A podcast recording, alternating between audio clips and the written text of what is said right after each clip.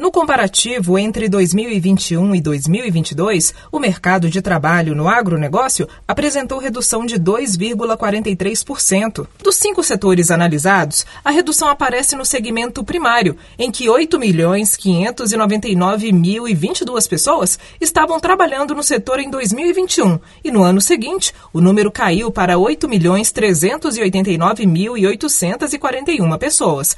O setor primário é composto pelas relações de trabalhos que lidam diretamente com matéria-prima, como o setor da agricultura, pecuária, extração mineral e vegetal.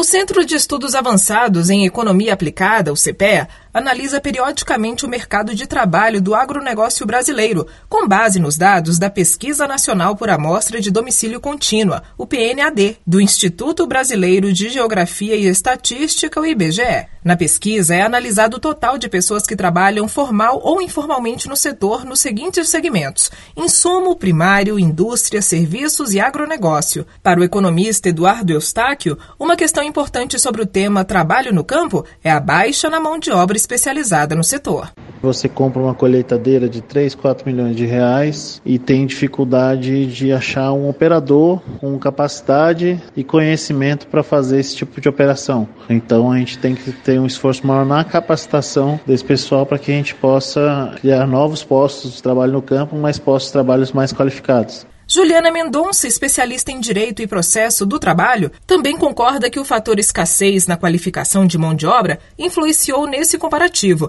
e destaca ainda o cenário de crise no país. Mendonça explica que o Brasil ainda vive um momento crítico na economia do setor e que, mesmo o Brasil sendo um grande exportador do setor primário, a estimativa de melhora não é a curto prazo eu não estou vendo uma grande melhora nesse ano de 2023, tendo em vista o valor do preço do gado que tem caído e também o prejuízo que a soja tem dado esse primeiro semestre de 2023. O Brasil é um grande exportador de carne do setor primário e a expectativa é de um crescimento, sim, no decorrer, mas não acredito que seja por agora, não. Na pesquisa, os outros setores apresentaram um aumento no total de pessoas ocupadas no agronegócio entre 2021 e 2022. A maior quantidade de pessoas trabalhando foi no setor de insumos, em seguida no setor de serviços e, na sequência, no setor de indústria. Reportagem Karina Chagas.